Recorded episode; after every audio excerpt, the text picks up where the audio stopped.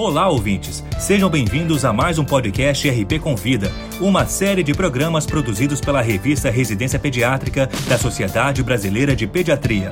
Semanalmente, um tema diferente de interesse dos médicos e demais profissionais de saúde é abordado por especialistas convidados.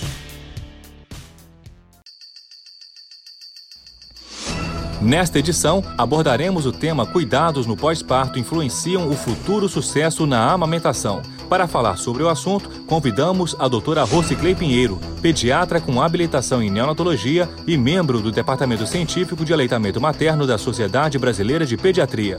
Ela também é membro da diretoria executiva do Programa de Reanimação Neonatal e professora de saúde da criança da Universidade Federal do Amazonas mestre em doenças infecciosas e parasitárias pela Universidade Estadual do Amazonas e doutora em pediatria pela Universidade Estadual São Paulo, Unesp de Botucatu, doutora Rociclei Pinheiro também é pediatra do Banco de Leite Fezia Anzoteg e responsável pelo ambulatório de segmento de prematuro Maternidade Estadual Balbina Mestrinho. Acompanhe a exposição.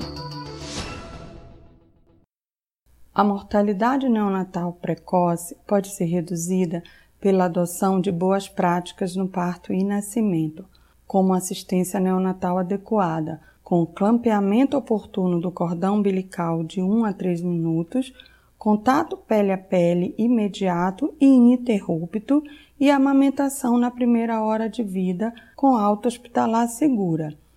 Sabemos que em cada 10 nascidos vivos, 9 não necessitam de nenhuma manobra de reanimação e não precisam ficar separados de suas mães imediatamente após o nascimento. Eles podem ser avaliados conforme a orientação do Programa de Reanimação Neonatal da Sociedade Brasileira de Pediatria e se manter no colo materno durante a primeira hora de vida. Existia um tempo em que os bebês eram separados de suas mães logo após o parto. Naquela época, os recém-nascidos eram entregues para as mães vestidos ou eram colocados em berços abertos ou berço aquecido em locais específicos, conhecidos como berçário. Entretanto, vários trabalhos científicos comprovaram que o contato pele a pele, que é quando o recém-nascido é colocado sem roupas em contato direto com a pele da mãe imediatamente após o nascimento, tem muitas vantagens para mães, bebês e família, melhorando as taxas de amamentação e, além disso, ajudando na transição para o mundo exterior.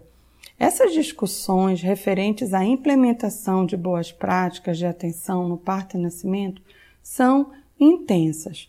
Apesar da prática do contato pele a pele ser considerada evidência A, existe muita resistência à mudança por parte dos profissionais envolvidos no cenário do nascimento.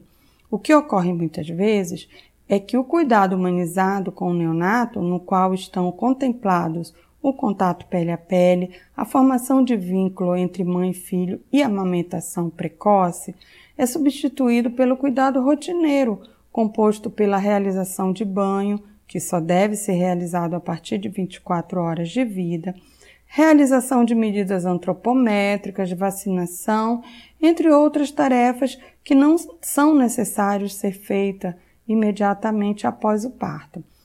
O contato pele a pele do binômio mãe-bebê vai permitir que o recém-nascido diminua a perda de temperatura corporal para o ambiente, amenizando a diferença entre as temperaturas intra e extrauterina, facilitando a adaptação externa do neonato e aumentando a chance de aleitamento materno exclusivo até o sexto mês de vida.